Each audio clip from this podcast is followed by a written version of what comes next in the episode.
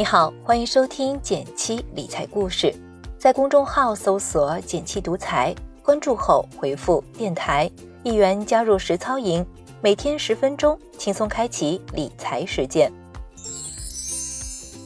最近在后台看到用户留言说，基金的坑我差不多踩了个遍。其实，在基金投资中存在着不少你没有注意到过的误区。很多人买基金的时候有净值恐高症。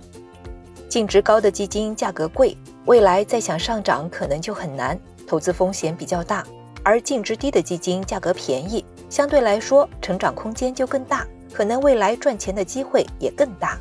所以一块钱的基金就比两块钱的更值得入手。真的是这样吗？今天我们来给大家排排雷。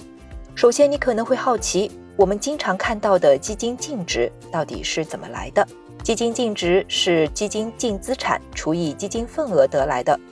光看这个公式很难理解，所以还是先来搞清楚基金的本质。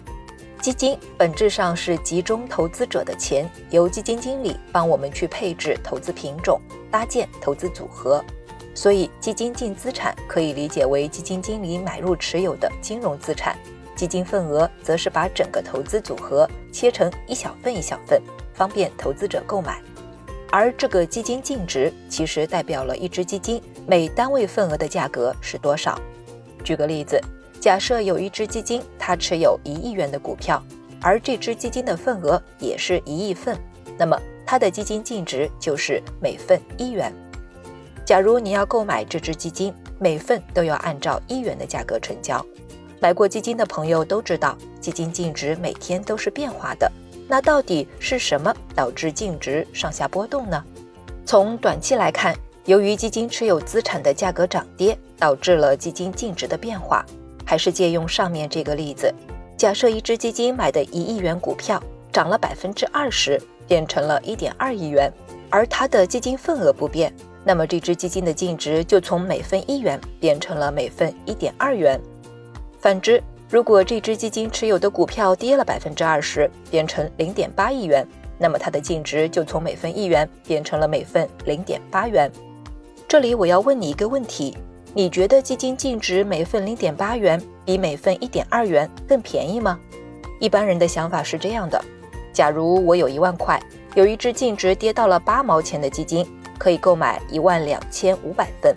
而净值一块两毛钱的基金可以购买大概八千三百三十三份，净值低的基金买到的份额更多，当然比净值高的要便宜了。但这样的想法并不正确，因为你真正买到手的其实是这只基金持有的资产组合，所以你是不是能买到便宜货，要看基金经理有没有在低位配置相关资产，和基金净值高低是没有关系的。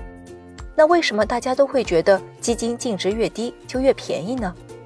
这是因为我们在日常购物的时候习惯用价格高低去判断一件商品是贵还是便宜，而我们买卖基金也是按照基金净值成交，所以自然而然会把基金净值和商品价格看成一回事儿。但是金融产品和普通商品是不同的，比如我们买入一只基金，买的是它持有的资产组合，而不是具体的基金份额。我们买入的目的是获得资产价格上涨后带来的收益，而不管你是高净值买还是低净值买，它未来给你带来的收益是一样的。举个例子，假设你花一万块钱买入零点八元的基金，这只基金涨了百分之十，你的收益是一千元。同样的一万元在一点二元买入这只基金，基金上涨百分之十，收益依然是一千元。既然两者的收益是一样的。那么净值高低和你是不是买的便宜当然是没有关系的。最后再来澄清一个普遍的误区：很多人觉得基金净值越高风险就越大，基金净值越低风险就越小。实际上这样的观点也是不正确的，因为基金的投资风险主要还是和它持有的资产组合有关，和净值高低没有直接的关系。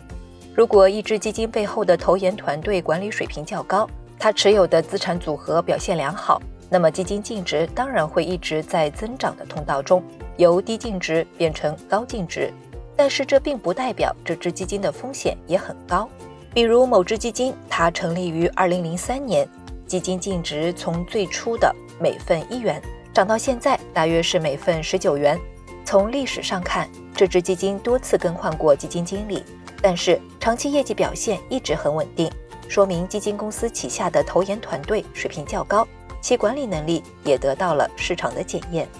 反之，如果管理团队操作不当，导致持有资产的资产组合表现糟糕，那么基金净值就会一直很低。但低净值不代表这支基金风险低，反而可能蕴含了较高的风险。